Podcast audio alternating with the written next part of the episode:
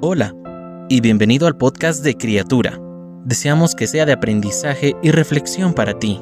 Sabemos que después de escucharlo tu vida será aún más bendecida. Bienvenido. El buen ateo. Cuando un hombre se enteró de que una anciana ya no podía comprar sus medicinas ni pagar su renta, fue a rescatarla. La llevó a su casa y la trató como si fuera su madre. Le dio una habitación, le preparaba las comidas y le preparaba las medicinas y la transportaba siempre que necesitaba atención médica. Siguió cuidándola cuando ella ya no podía hacer mucho por sí misma. Me quedé asombrado cuando me enteré de que este buen hombre era un celoso ateo. Romanos capítulo 13 versículo 9 dice, amarás a tu prójimo como a ti mismo. A los judíos, la parábola de Jesús del buen samaritano les causó conmoción, porque él lo presentó de una manera positiva. Ellos menospreciaban a los samaritanos de la misma forma en que yo tiendo a mirar a los ateos por encima del hombro.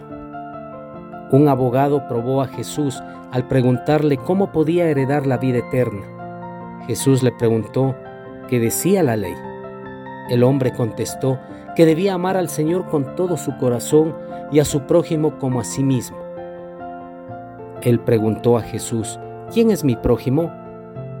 En la historia de Jesús el samaritano era el prójimo que mostró amabilidad al hombre herido.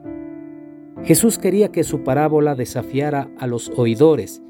La historia del buen samaritano y del buen ateo nos recuerdan esta alta norma de la palabra de Dios. Ama a tu prójimo como a ti mismo. La gente necesitada necesita nuestra ayuda. Cada una de las palabras que se dijeron hoy fueron un mensaje directo del Señor para ti. Oramos para que Dios siga bendiciéndote. Si no lo has hecho, te invitamos a que te suscribas y compartas este podcast y pueda llegar a más personas. Deseamos que cada día seas una nueva criatura.